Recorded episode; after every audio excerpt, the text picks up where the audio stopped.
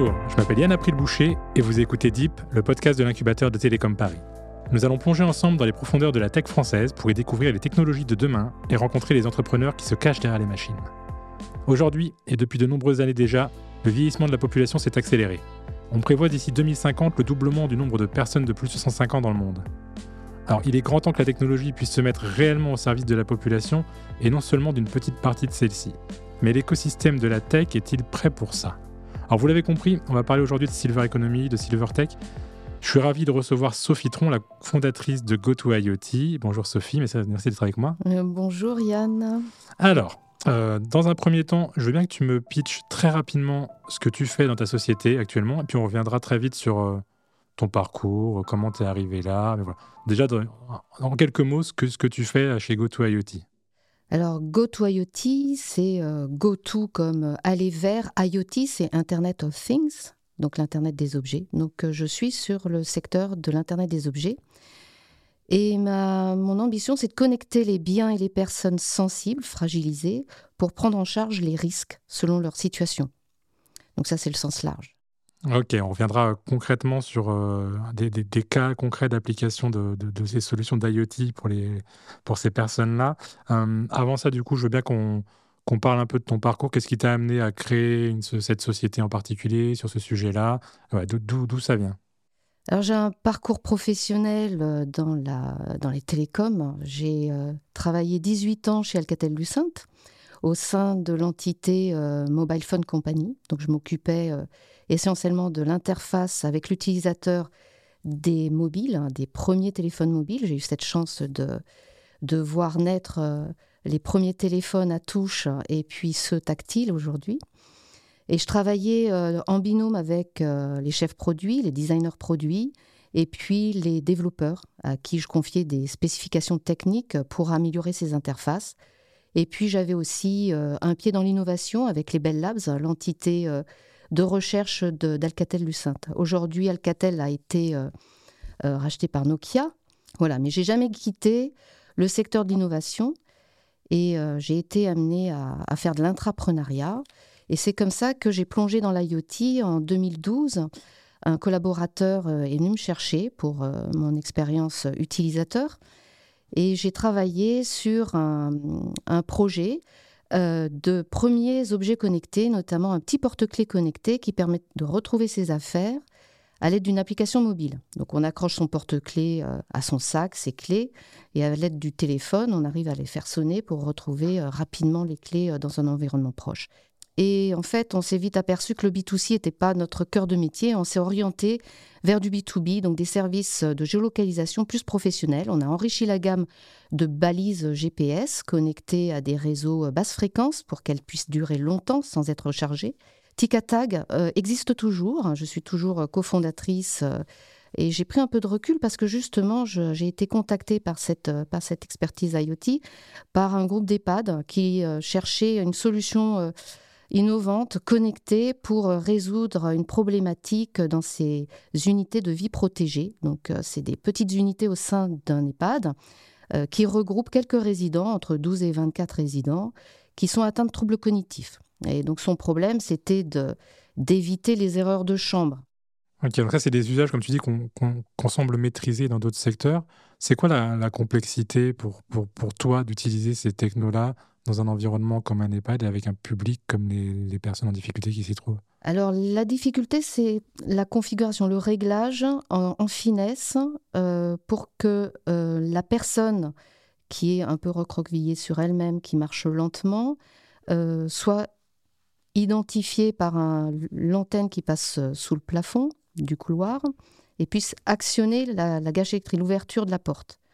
Donc, on a pris en compte tous ces paramètres, on a fait plusieurs tests, et ça nous a permis de trouver le bon réglage pour l'ensemble des résidents de cette unité. Donc aujourd'hui, tu veux dire que ta solution, elle est déjà euh, mise en pratique tout euh, dans fait. un lieu? Oui, oui, tout à fait. J'ai un premier client, donc euh, un premier EHPAD en Auvergne-Rhône-Alpes, qui utilise cette solution. voilà, et qui, qui arrive à gérer justement cette problématique, puisqu'on n'a plus d'erreur de chambre grâce à ça. Ok. Euh, les, les, prochaines étapes, euh, moi je sais qu'il y a, d'autres choses que tu peux faire avec euh, finalement cette techno-là dans un environnement comme ça. C'est quoi les, prochaines étapes? Il y a évidemment répliquer cette solution euh, sur d'autres EHPAD. Ça, on mmh. imagine que c'est évidemment la, suite logique pour toi. Mais est-ce qu'il y a d'autres options à cette technologie dans un EHPAD que tu as déjà testé ou qui sont en cours de test ou, que tu imagines? Euh, oui, tout à fait. Une étiquette dans le vêtement, c'est aussi rendre des services de gestion d'espace, par exemple l'antifugue. Hein, dans ces petites unités, c'est important. Lorsque la personne se met en danger en rentrant dans une cage d'escalier, ça va alerter le, personnel pour qu'il intervienne rapidement. Et puis surtout, une étiquette dans le vêtement, c'est euh, l'entretien du linge, parce que la plupart des EHPAD ont internalisé leur blanchisserie, des blanchisseries professionnelles qui utilisent cette technologie pour euh, réceptionner le linge sale, orienter son entretien et puis le ranger. Donc euh, les lingères ont des euh, ce qu'on appelle des douchettes, hein, des scanettes que vous retrouvez dans les, dans les commerces. Donc elles scannent un ensemble de, de sacs de linge sale. Elles ont euh, l'affichage du contenu sur leur écran et ensuite elles peuvent euh, orienter l'entretien. Et puis pareil pour le, le, rangement, elles scannent chaque article et ça va allumer un petit casier, le casier du propriétaire, pour optimiser le rangement. Ça permet également de retrouver le linge égaré il faut savoir que les, vêtements des personnes, c'est ce qui les rattache à leur famille. Hein. Ça, c'est un lien affectif. Et donc, lorsqu'il y a un vêtement qui est égaré, qui est perdu, euh, ce dispositif permet de le retrouver assez rapidement. Du coup, est-ce que. Alors, tu parlais un peu du fait que ça existait parfois sous forme de bracelet, de quelque chose. Est-ce que ta solution, finalement, elle permet une acceptation beaucoup plus simple par, euh, par les personnes en EHPAD, à la fois par les professionnels et par euh, euh, les résidents. Est-ce que ça a un vrai impact, finalement, de, de, mettre ça sous cette forme-là? Alors oui, puisque j'efface la technologie au profit du service, hein, au bénéfice du service, et donc le fait qu'elle ne soit pas gênée par un accessoire, elle l'oublie. Et puis la porte va s'ouvrir, sa porte va s'ouvrir au moment où elle se présente. Alors, bien sûr, elle comprendra peut-être pas la nuit lorsque la porte de son voisin, euh, qu'elle pense être la sienne, ne s'ouvre pas. Mais il y a un dispositif qui permet euh, de gérer euh, de la signalétique. Alors, on a en expérimentation dans cette structure un dispositif qui arrive à comprendre lorsque, à identifier lorsque la personne est immobile un certain temps ou lorsqu'elle insiste sur une porte. Ça va enclencher une signalétique. Au bout du couloir, il y a un petit espace qu'on a aménagé. On, a travaillé euh, avec l'architecte, avec euh, les soignants, la psychologue, pour aménager cet espace qui va euh, rentrer en scène lorsqu'il va identifier le, problème dans le couloir. Il va s'allumer tout doucement, petite musique, et c'est ce qu'on appelle le living room, un endroit que la personne connaît, qui va la rassurer. Et l'objectif de ce petit living room, c'est de, désamorcer le stress de la personne en l'attirant vers cette zone qu'elle connaît pour qu'elle puisse euh, lire, regarder un peu la télévision ou euh, passer un petit peu de temps, ce qui va permettre au personnel, qui sera averti à ce moment-là, de gérer la situation, de venir et, rassurer la personne. Alors c'est intéressant ce que tu nous dis, parce que c'est vrai que souvent, quand on parle de technologie euh, dans, ces secteurs-là, c'est souvent l'adoption de ces technologies qui est, difficile à mettre en place. Peut-être que tu peux nous en dire un peu plus sur, euh, sur les, les prochaines étapes de la société. Donc voilà, il y a, y a des projets qui sont déjà en place sur des sites. Euh, c'est quoi les, next steps, on va dire, plutôt court terme, là, dans les six prochains mois? Je sais qu'il y a eu du recrutement, il y a des gens qui vont arriver. Euh, vous travaillez vraiment sur quoi là, dans, dans les prochaines étapes? Alors, ça fait deux ans que je travaille avec le CNRS sur cette technologie, notamment des, des étiquettes augmentées augmenter de capteurs pour pouvoir apporter euh, de la prévention. Donc ce sont des personnes fragiles. On a bien compris que la nuit, il n'y avait pas grand monde pour pouvoir euh, gérer certaines situations. Je vais vous donner un exemple. Lorsque la personne a une montée en température la nuit, qu'elle n'est pas en capacité d'appeler sur son appel malade, eh bien, ma petite étiquette va pouvoir euh, alerter le personnel d'une montée en température ou d'un comportement anormal pour que la personne, le personnel puisse intervenir à temps pour gérer la situation. Donc ça, c'est un travail que, je, que j'ai fait, euh, que j'ai amorcé il y a deux ans. Et je viens de recruter un data scientist qui va s'occuper de traiter ces données, ces petites mesures. Aujourd'hui, ce sont des mesures hein, de température, d'humidité et puis d'autres, euh, d'autres capteurs qui vont être enrichis et apporter du sens à ces, euh, à ces mesures. Donc ça, c'est un travail que, je, que j'ai amorcé, déjà par le recrutement de ce data scientist, hein, et puis euh, que j'envisage bien de, développer en tant que module de prévention à ajouter à, ma solution.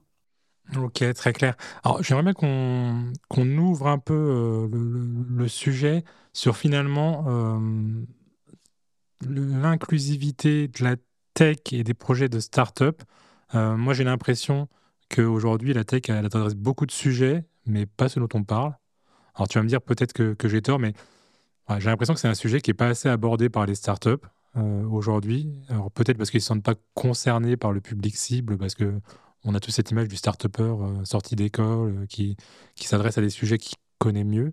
Mais est-ce que toi aussi tu as cette impression d'être assez soutenu, d'avoir assez un écosystème assez riche autour de toi pour, pour mener ce genre de projet à bien?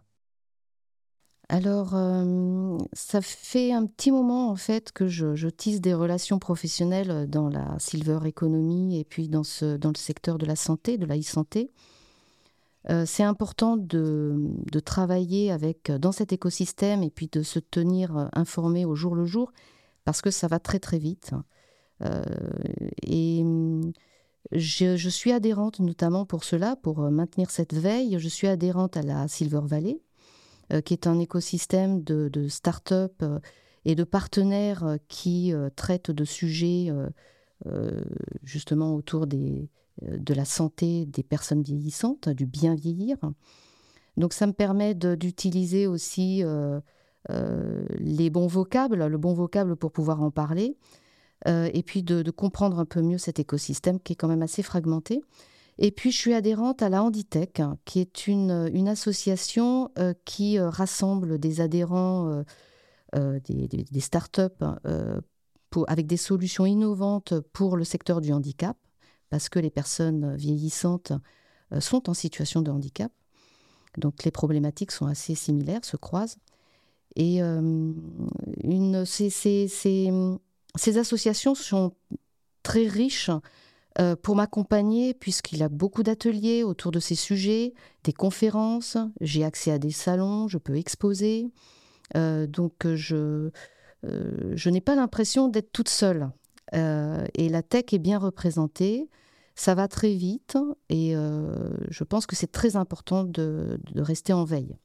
La veille constitue à peu près on va dire, entre 70% et 80% de mon activité quand même. Et je le fais euh, naturellement euh, toute la journée. Et en, matière de... L'écosystème, du coup, euh, on va dire, existe. Et, en matière de soutien financier, notamment, est-ce que tu penses que... C'est une grande question, mais est-ce que, est -ce que l'État ou les institutions étatiques investissent suffisamment dans le secteur parce qu'on voit qu'il y a des gros investissements massifs aujourd'hui sur certaines thématiques, cybersécurité, énergie, euh, euh, industrie, enfin des, choses qui sont assez prioritaires, hein, d'accord, mais là on parle quand même d'un sujet ultra prioritaire de, santé publique, de, société. Euh, est-ce que tu penses qu'il y a assez d'investissements là-dessus, assez de bah, investissement mais aussi investissement de, discours de l'État en fait? Alors les, choses sont en train de, bouger, mais je me suis aperçue que rester toute seule même en étant adhérente à la Silver Valley ou à, ou à la Handitech ou d'autres associations, euh, il fallait que je sois, que j'ai un cadre. Bon, déjà, j'étais toute seule, j'ai commencé toute seule dans l'entreprise, donc euh, bon, j'ai moins de légitimité que si on était euh, à deux. Voilà, l'équipe est importante pour les investisseurs et pour trouver des fonds, pour lever des subventions. Euh, et c'est la raison pour laquelle j'ai rejoint l'incubateur Télécom Paris pour, être, euh, pour avoir cet euh, encadrement et puis ce soutien. Et ça m'a permis justement de présenter des dossiers pour des demandes de subventions. le fait que Télécom Paris soit partenaire de, avec BPI France, ça m'a permis de, de, préparer des dossiers.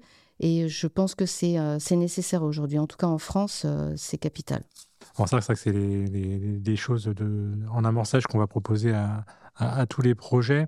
Euh, et ça m'amène à ma dernière question, euh, qui est euh, encore plus large que ce dont on vient de parler.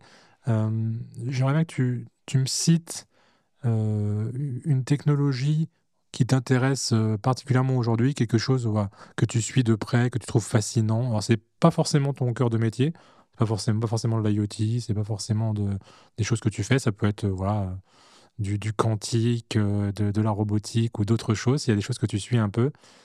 et à l'inverse, que tu, si tu as une technologie qui te paraît un peu inutile, bancale, on a beaucoup de réponses différentes sur ces sujets-là. Il n'y a pas de bonne ou de mauvaise réponse.